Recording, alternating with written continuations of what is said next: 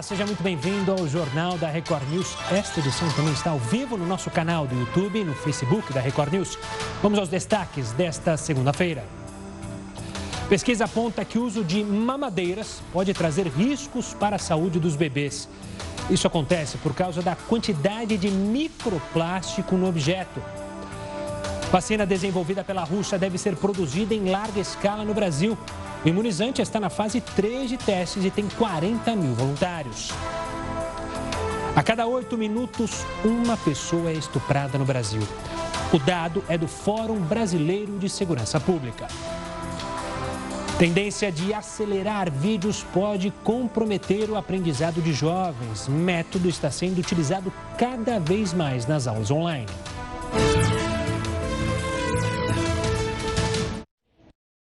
E um estudo sobre o estresse comprovou que morar na área rural traz mais benefícios à saúde.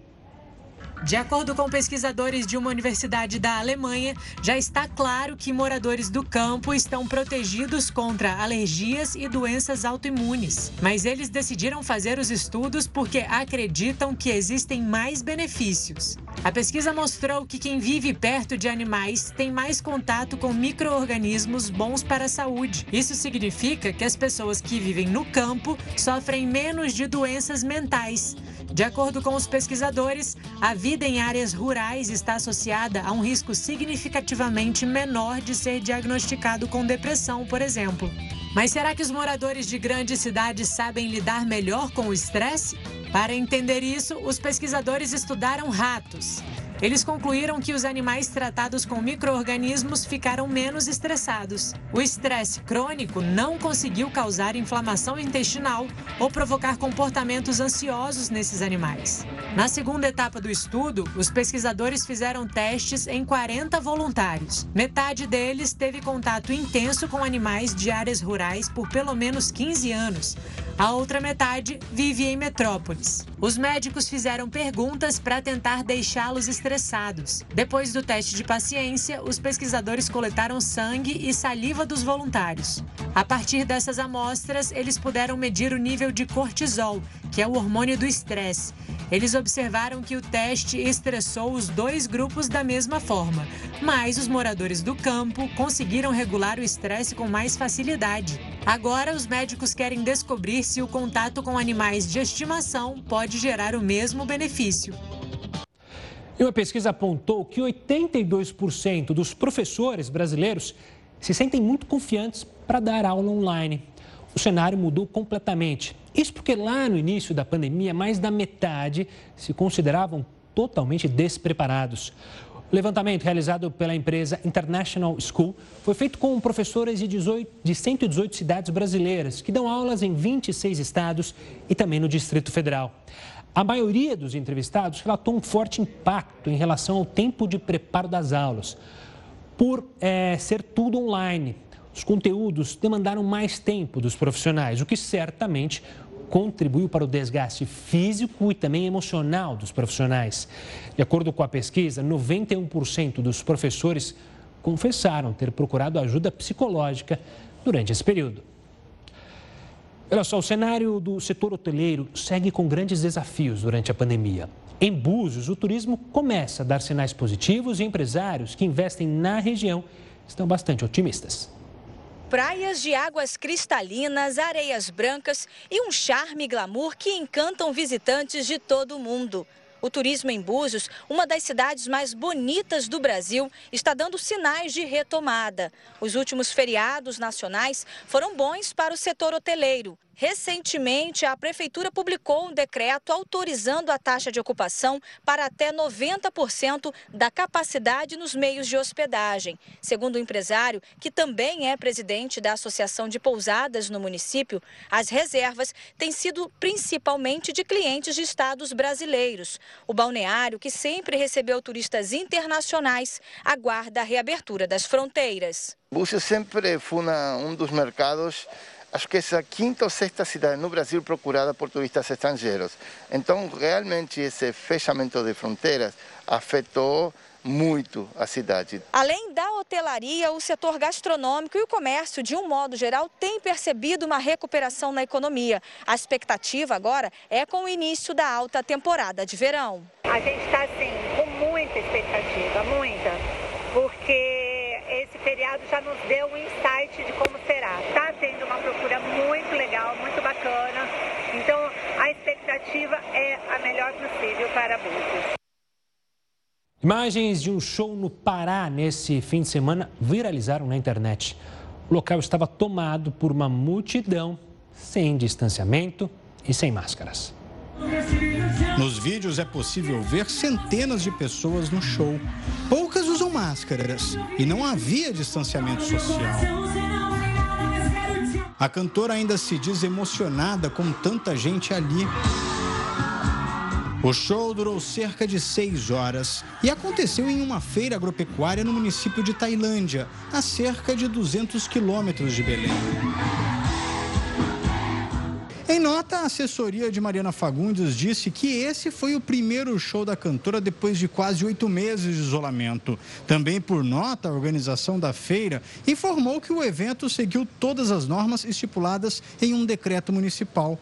Procuramos representantes da prefeitura e recebemos a informação de que todo o controle sanitário foi respeitado, como a medição de temperatura na entrada da feira, distribuição de álcool gel e máscaras e que havia até um helicóptero com UTI à disposição, caso fosse necessário. Em nota, a cantora Mariana Fagundes disse que só aceitou fazer o show eh, em Tailândia porque eventos desse tipo são permitidos na cidade. Disse também que ela sempre respeitou as medidas de segurança e criticou o fato de vários outros setores já terem voltado às atividades presenciais, enquanto o entretenimento ainda passa por restrições do isolamento social. E o governador afastado do Rio, Wilson Witzel, apresentou agora à noite a defesa dele no processo de impeachment. O documento já foi encaminhado ao tribunal misto formado por desembargadores e deputados estaduais. A repórter Renata Loures traz as informações. Boa noite, Renata.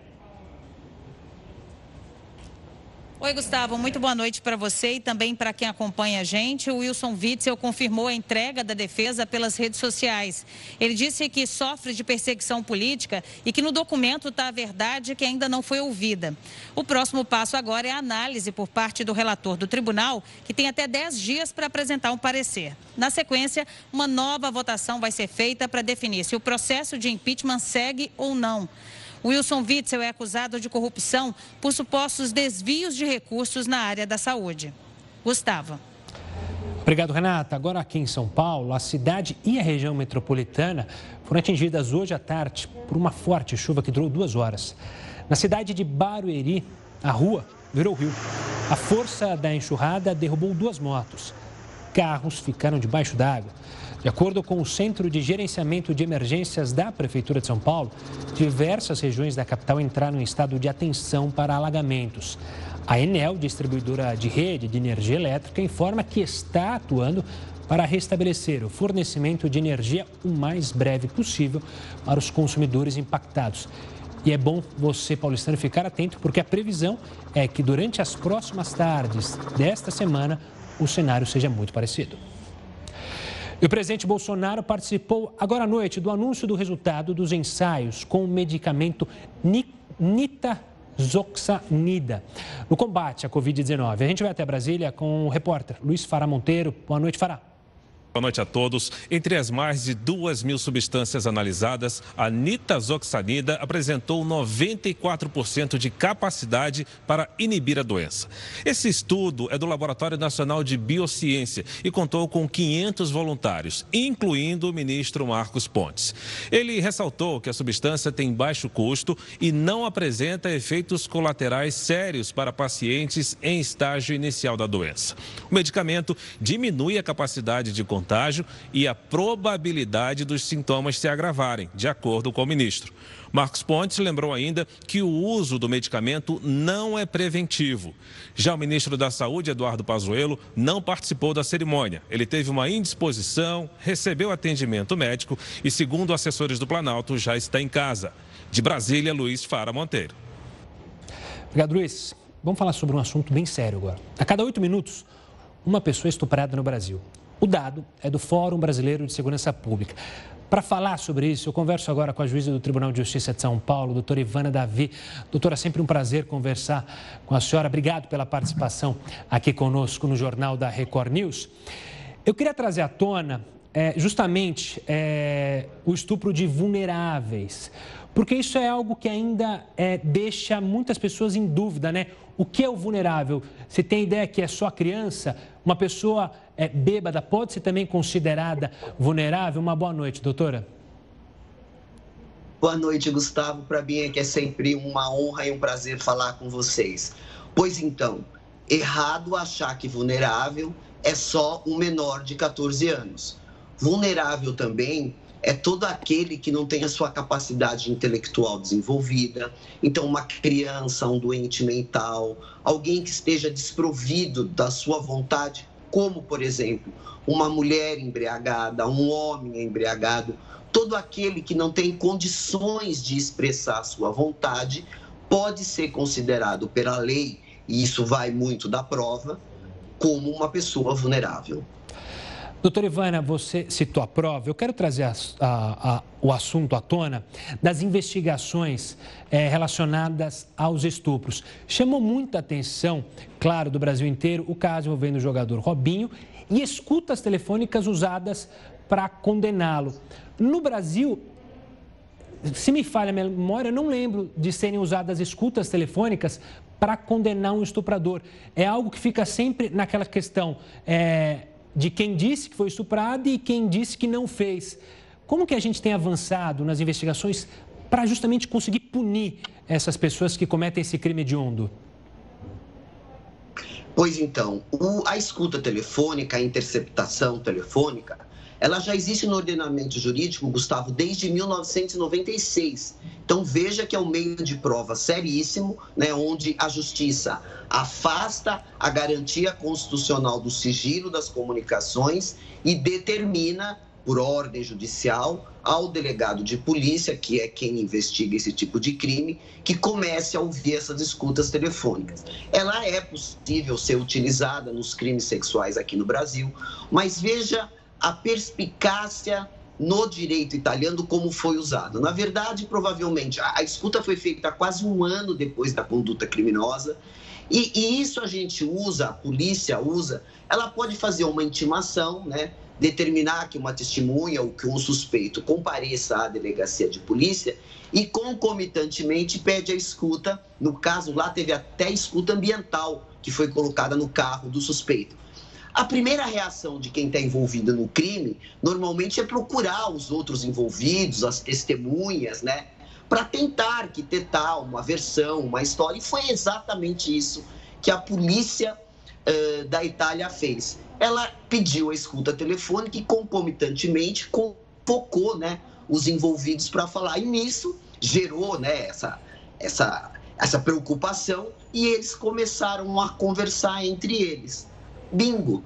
Naquela conversa, eles narraram situações fáticas que a vítima já tinha narrado à polícia. Essa prova foi analisada por esse juiz de primeiro grau. O juiz reconheceu a prova como lícita e suficiente e ele acabou sendo condenado a nove anos de reclusão. Agora, essa, essa sentença vai ser discutida a semana que vem, já numa corte né, superior, onde também os juízes lá agora, ó, Aqui, para nós, os desembargadores, lá os juízes da corte vão reanalisar esse caso com essas provas que foram utilizadas por via de interceptação telefônica. Doutora Ivana, quero agradecer mais uma vez a sua participação aqui conosco no Jornal da Record News. Sempre um prazer falar com a doutora Ivana. Fala de maneira simples, didática, para a gente entender sobre um assunto que tem que ser falado e não pode ser deixado de lado. Vamos falar do presidente Jair Bolsonaro. O presidente assinou hoje o projeto de lei do Marco Legal das Startups, que pretende justamente fomentar empresas de inovação.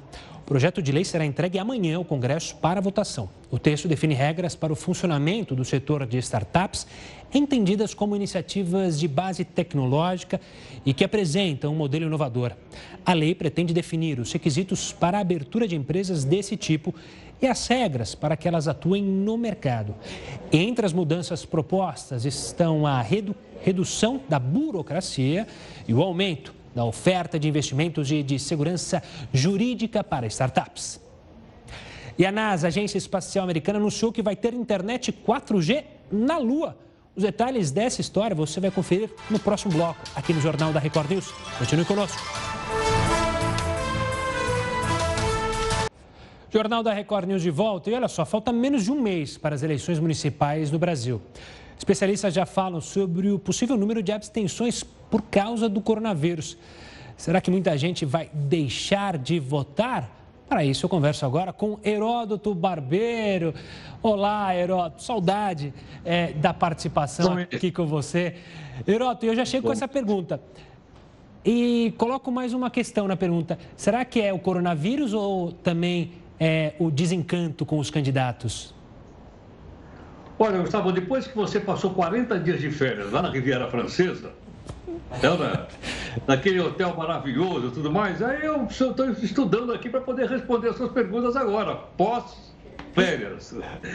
Mas olha, Gustavo, é uma coisa interessante que é o seguinte: está se esperando para esse ano, como você inclusive já adiantou, aliás, muito bem, uma abstenção maior da, da eleição do que aconteceu nos anos passados. E um dos motivos, você também lembrou agora um pouquinho, um deles é o, a, a pandemia. Muita gente está com medo de votar por causa da pandemia. O Superior Tribunal Eleitoral tem, tem dito o seguinte: não há perigo.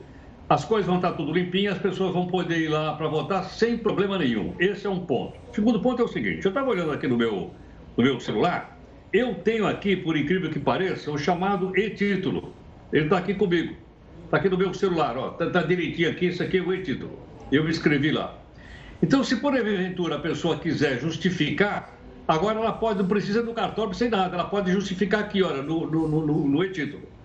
Agora, quanto a gente pode imaginar? Aí ele aí, ó, é exatamente isso aí, isso, exatamente. Qualquer um pode baixar direitinho o e-título, não é problema nenhum. E aí, se você achar que deve, então, não votar, você faz isso aí, olha, você preenche direitinho e tudo mais, e aí você, então, justifica por aí, não precisa ir no cartório, nem pagar multa, nem coisa nenhuma.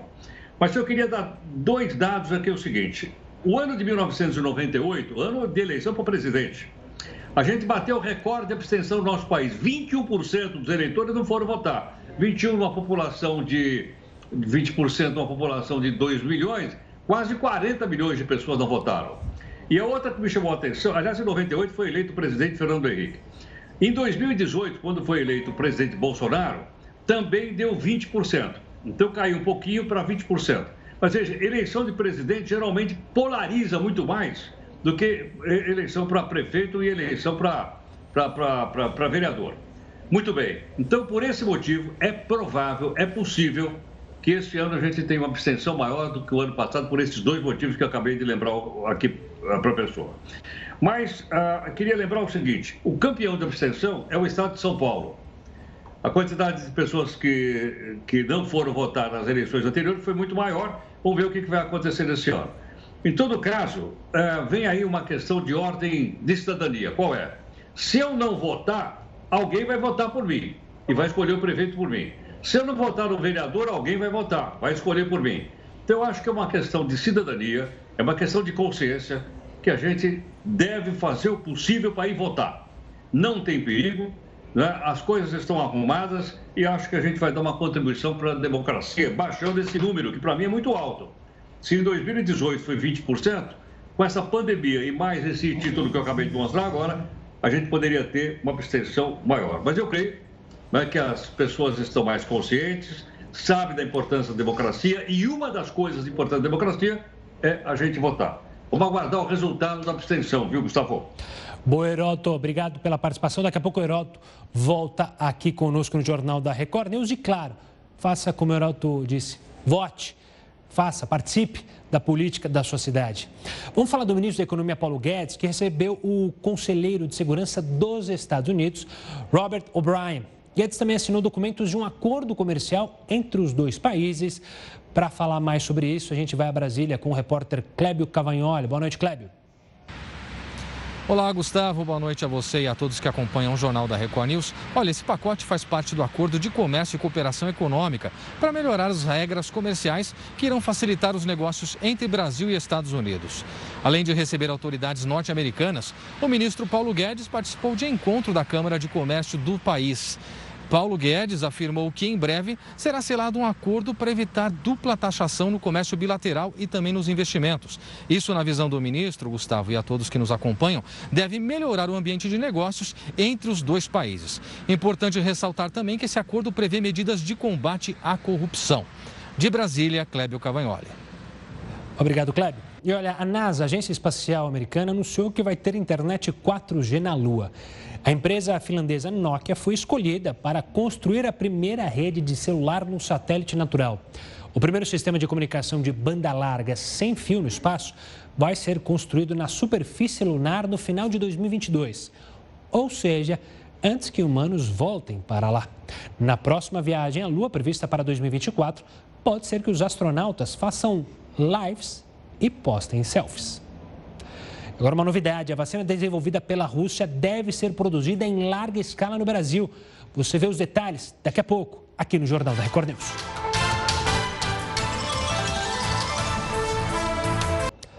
O novo presidente da Bolívia deve ser Luiz Arce, candidato apoiado pelo ex-presidente Evo Morales. A apuração dos votos ainda não acabou, mas o principal adversário, Carlos Messa, já reconheceu a derrota. As pesquisas de boca de urna apontam uma vitória em primeiro turno de Arce, com 52,4% dos votos. O país foi às urnas ontem. As eleições realizadas em 2019, supostamente vencida por Evo Morales foram canceladas após denúncias de fraude. Afastado do poder, Morales vive no exílio. Comerciantes estão esperançosos com a alta temporada lá no Rio de Janeiro. Eles esperam uma maior movimentação no estado, sem dispensar, claro, as medidas de prevenção e segurança contra a Covid-19. Nos estabelecimentos comerciais, portas abertas com a conscientização como principal aliada. A Amarilson e o Demilton só saem de casa nos horários de baixa movimentação de clientes nos bares. A responsabilidade vai de cada um, né? Eu acho que quanto mais você passar para as pessoas, você está fazendo a sua parte, né? E nós precisamos agir dessa forma. A retomada dos negócios é seguida de expectativa de emprego e renda. Já está todo mundo voltando e a expectativa para o verão, se Deus quiser, essa pandemia ela já vai estar tá indo embora e a expectativa da gente, a expectativa é muito grande, inclusive eu tenho feito investimento no intuito de, de, de, de melhora para o comércio. Os dados da Vigilância Sanitária revelam que a taxa de letalidade no estado atinge 6,82%. Cuidados precoces, como fornecimento de kits especiais de medicamentos, favoreceram os resultados positivos. A estrutura montada para captação precoce desse paciente, ou seja, aos primeiros sintomas, e não só a captação e identificação, mas o tratamento desse paciente no início dos sintomas, foi fundamental. A chance é de recomeço com responsabilidade. O principal de tudo é saúde. E esquecer esse ano horrível que nós tivemos, porque foi muito sofrido. É pensar que 2021 vai começar melhor e torcer para logo ser achada uma cura para essa doença, porque dificultou muito a vida, não só do comerciante, de todo mundo de uma maneira geral. Pela primeira vez em quase 70 anos, os Estados Unidos vão executar uma mulher condenada no sistema penal. O Heródoto Barbeiro vai explicar melhor essa história. Diga lá, Heródoto. Olha, Gustavo, como nós sabemos, não, a pena de morte é proibida no Brasil. Só tem uma exceção. Eu fui lá olhar lá na Constituição. Em caso de guerra, pode haver pena de morte no Brasil e a pena, execução é feita por fuzilamento. Bom, acontece que os Estados Unidos é um país que tem pena de morte já há algum tempo. E o que é curioso é o seguinte: a pena de morte nos Estados Unidos ela foi suprimida no ano de 1972, porque o Supremo Tribunal Federal de lá proibiu pena de morte. Muito bem. Quatro anos depois, o mesmo Supremo Tribunal Federal de lá autorizou a pena de morte federal. Então veja que não é só aqui no Brasil que o Supremo muda de opinião, não. Lá também muda. Eles proibiram em 72 e 76 voltou para, para crimes federais. alguns que são capturados lá na legislação americana como, como crime federal. Por exemplo, um crime hediondo. Por esse motivo, agora no dia 8 de dezembro está marcado uh, a morte de uma pessoa, de uma mulher, ela se chama Lizzie Montgomery e vai ser no estado norte-americano de Missouri. Mas o que, que ela fez? Ela atacou uma mulher, matou uma mulher, depois com uma faca de cozinha abriu a sua barriga para tirar o bebê de dentro da barriga dela. Uma coisa considerada crime hediondo. Crime hediondo, lei federal, por esse motivo ela foi condenada à morte e vai receber uma injeção letal no dia 8 de dezembro. Mas ela não é a única pessoa que está marcada para morrer em dezembro. No mesmo estado norte-americano de Missouri, tem mais duas pessoas. Portanto, tem três condenados à morte no mês de dezembro, agora eh, nos Estados Unidos. O detalhe é o seguinte: detalhe é que o presidente Trump apoia a lei, né? ele está fazendo pressão para que a Justiça Federal Americana leve isso para frente e, consequentemente, então, a gente vai ter aí, pode ser, a não ser que haja um perdão, pode acontecer realmente dessas três pessoas virem a sofrer pena de morte. Interessante, como você lembrou na abertura, uh, Gustavo, a última mulher condenada à morte nos Estados Unidos foi em 1953. De lá para cá, nenhuma mulher, sempre homem, nenhuma mulher.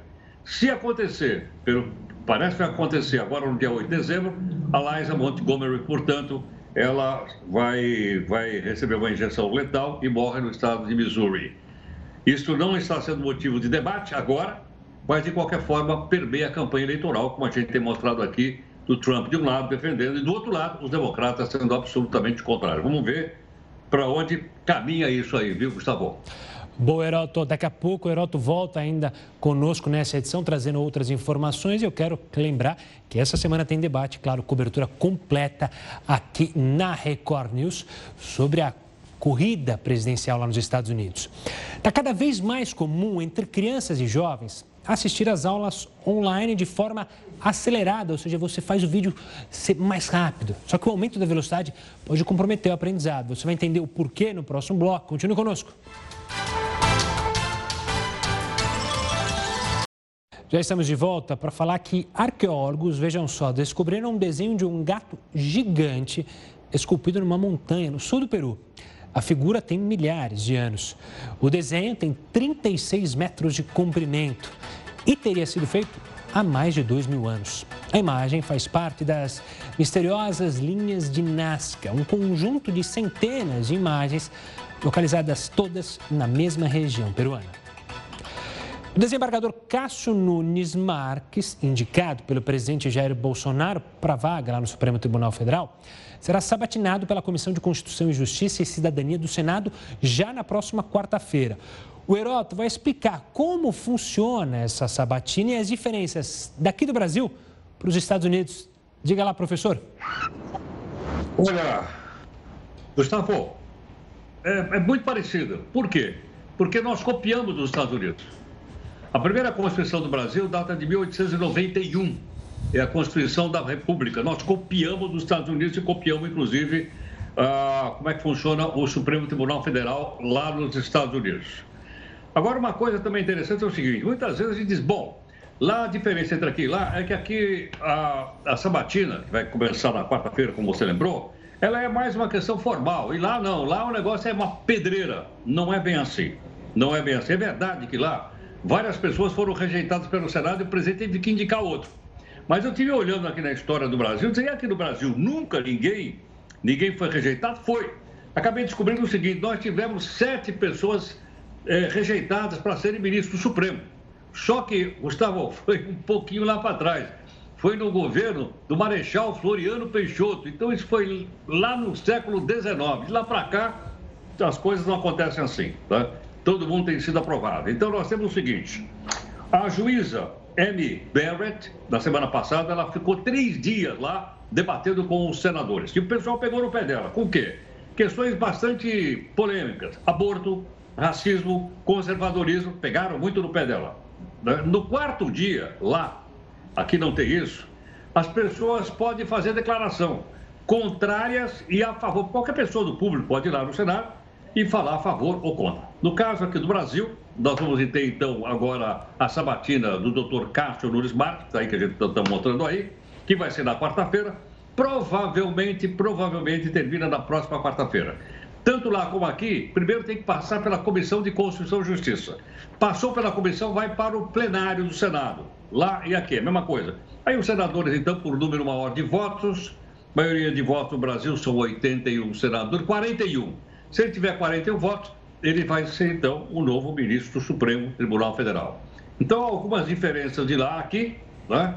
Lembrando só um detalhe, que lá está mais polêmico do que aqui, viu, Gustavo? É que lá nós estamos aí há praticamente 15 dias da eleição presidencial americana. E o Trump fez questão de nomear a juíza agora, antes da eleição, até para faturar uns votinhos junto aos conservadores, já vista que ela é conservadora. Aliás, eu estive olhando um pouquinho da biografia dela, eu não sabia, ela tem sete filhos.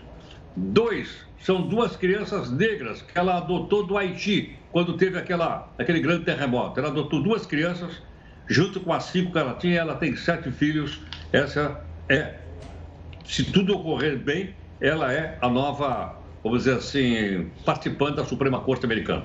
Duas coisas, precisa ser aprovado pelo Senado e o Trump precisa ganhar a eleição. Porque se o Trump não ganhar, o próximo presidente pode voltar atrás né, e indicar um outro nome. Vamos ver que nós vamos ter também fortes emoções aqui e lá em torno do Supremo Tribunal Federal. Viu, Gustavo? Valeu, Heroto. Amanhã a gente se fala aqui no Jornal da Record News. Um forte abraço. Vamos falar de uma pesquisa agora. Não é pesquisa eleitoral, mas é uma pesquisa que apontou que o uso de mamadeiras pode trazer riscos para a saúde dos bebês. É isso mesmo, isso acontece por causa da quantidade de microplástico no objeto.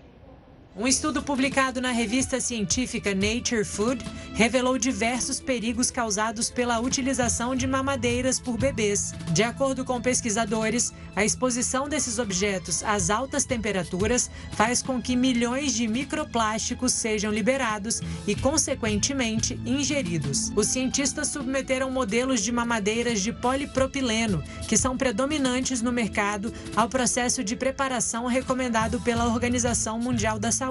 O procedimento consiste na esterilização e preparação do leite materno com água aquecida a 70 graus para eliminar bactérias perigosas. E os resultados foram assustadores. Algumas mamadeiras podem liberar até 16 milhões de microplásticos por litro, a temperatura afeta diretamente esta quantidade. Os testes sugerem que se a água para preparar o leite é aquecida a 95 graus, a presença de plásticos pode aumentar para até 55 milhões. Quando a água é aquecida a 25 graus, esse número cai para aproximadamente 500 mil microplásticos por litro. Segundo os cálculos dos pesquisadores, um bebê de um ano ingere, em média, um milhão e meio de microplásticos todos os dias. Ainda não se sabe ao certo quais são os impactos dessa ingestão para a saúde. Os autores do estudo afirmam que vão analisar o transporte dos microplásticos através do organismo na próxima etapa da pesquisa. Ainda assim, os estudiosos deixaram algumas recomendações para limitar essa exposição dos bebês. A primeira dica é lavar a mamadeira três vezes com água esterilizada fria e preparar o leite em pó em um recipiente não plástico antes de despejar o líquido na mamadeira. A segunda recomendação é não agitar a mamadeira em excesso e não colocá-la no micro-ondas. E por fim, para aquecer a água, o ideal é não usar uma chaleira elétrica de plástico, já que ela também libera uma grande quantidade de microplásticos.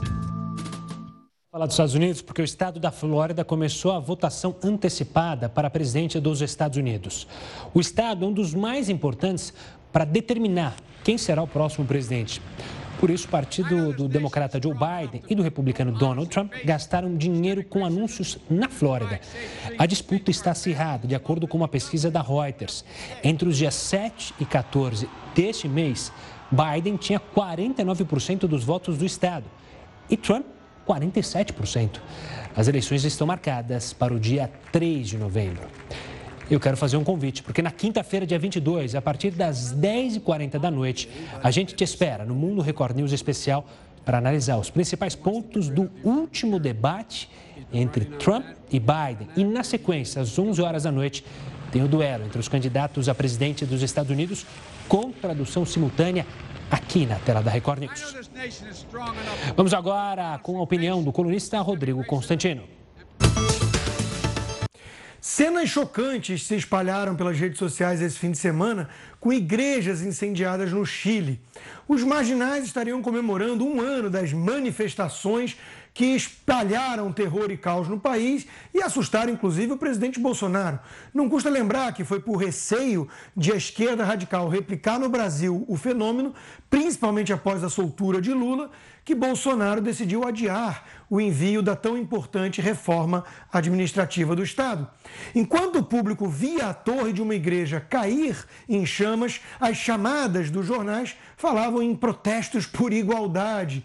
Isso mostra o abismo entre as reportagens e a realidade e explica a queda de credibilidade de muitos veículos de comunicação.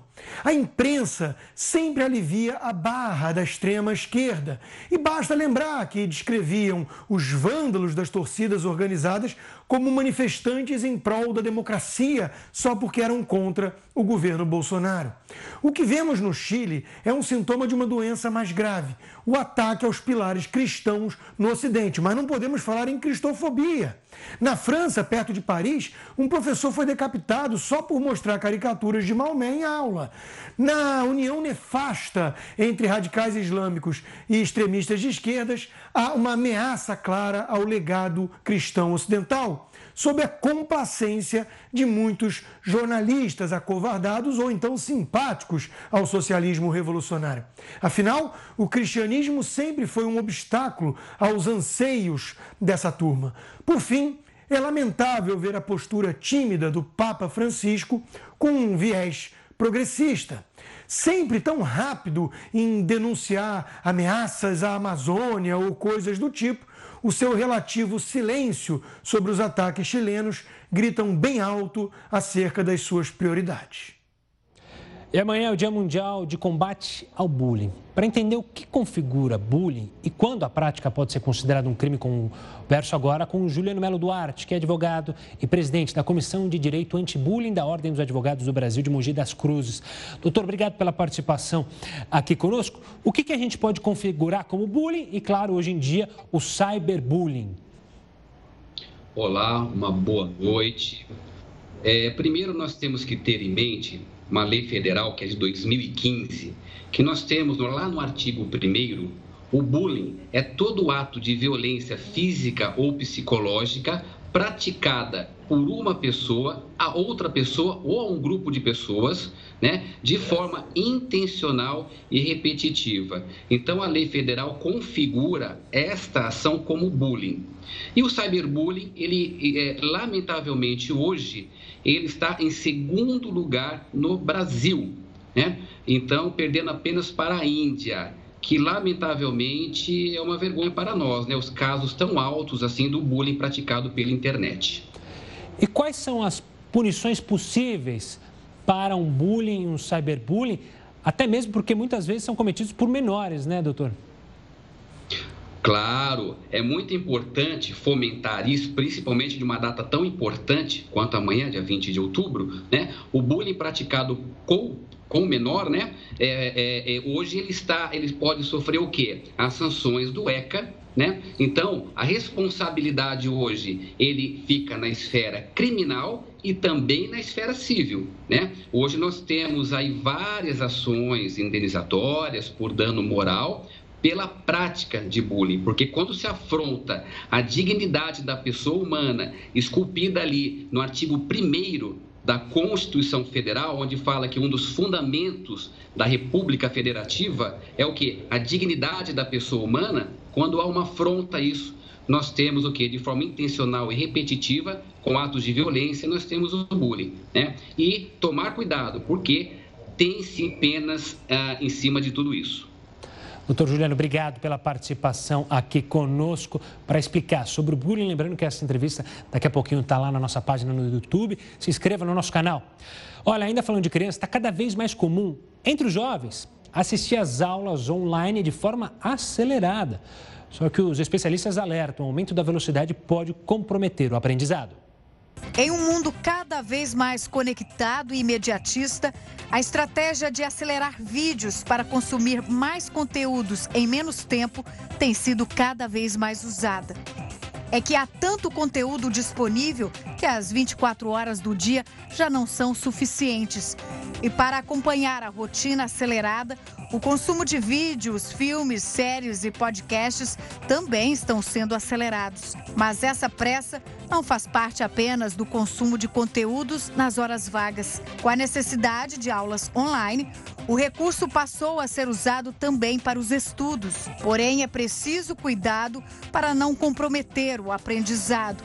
Isso porque nem sempre os olhos e ouvidos conseguem acompanhar e absorver os conteúdos escolares. O cérebro não é capaz de, absorver todas as informações. O aumento da quantidade de informações, principalmente no mundo moderno, onde a gente tem uma aceleração, uma quantidade de informações muito maior passando diante dos nossos olhos, é, não caracteriza necessariamente uma aprendizagem. De acordo com o psicólogo, o aluno acaba memorizando e o conteúdo permanece por um tempo curto no repertório.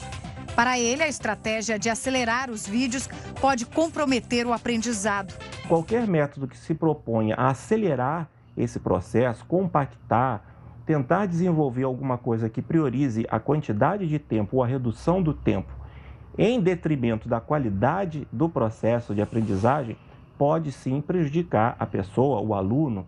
Para o melhor aproveitamento das aulas e absorção do conteúdo, é importante que a hora de estudar seja também um momento de desaceleração, para que o aluno se concentre na leitura, na escrita e na capacidade de resolver problemas. O estudo sistemático, gradual, dedicado dia a dia, onde você possa estabelecer a sua rotina, vai te favorecer cada vez mais para absorção de conteúdos, principalmente aqueles conteúdos que lhe interessam, é, que eles são é, caros, né? E que você tenha uma é, real afinidade. 10 horas em ponto, o Jornal da Record News fica por aqui. Mas você segue muito bem acompanhado e bem informado com o Hora News, edição das 10, com a Manuela Caiado. Tchau!